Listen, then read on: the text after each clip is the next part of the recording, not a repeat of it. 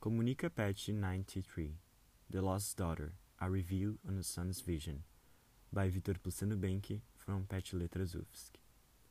The sun carefully shines over the rocks and the blue sea. In the sand, Leda sits on the sun lounger while she takes notes.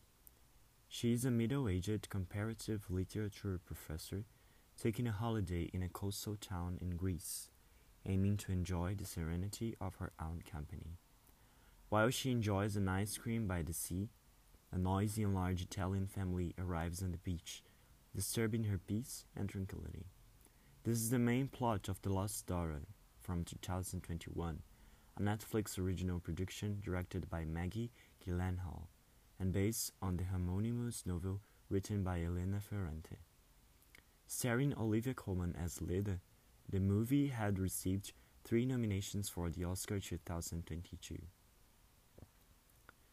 The Lost Daughter aims to depict a different view on maternity and how conflictual and harmful it can be. Leda first overlaps her personal history with the Italians when Nina, a young mother, loses her daughter out of sight. At this moment, Leda has a flashback when she also lost one of her daughters, Bianca, on a beach as well. This is one of the many moments in the movie where Guy Gyllenhaal use a narrative element called psychological time to travel through Leda's thoughts and memories. This way, we are presented to the 20 something almost divorced Leda dealing with the weight of being, such as Nina is, a young mother and at the same time trying to build her academic trajectory. The distance when traveling to international congresses, the articles written while taking care of her children, and the conflicts with her children's father are some of the elements that represent how non glorious maternity can be.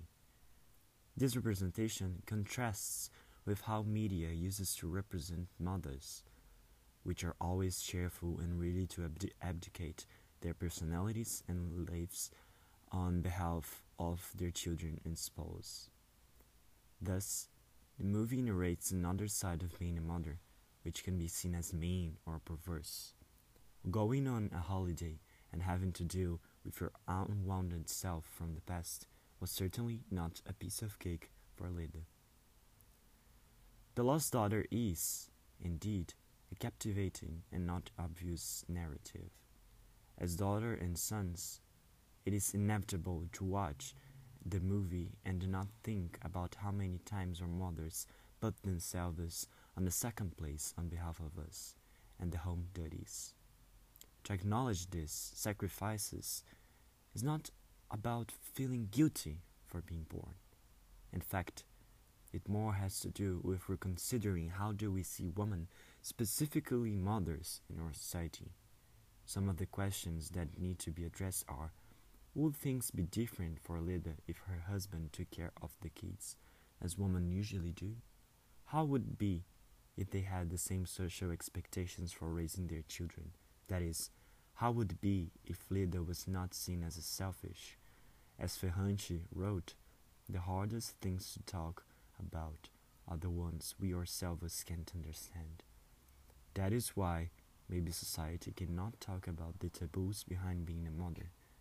We still cannot understand it.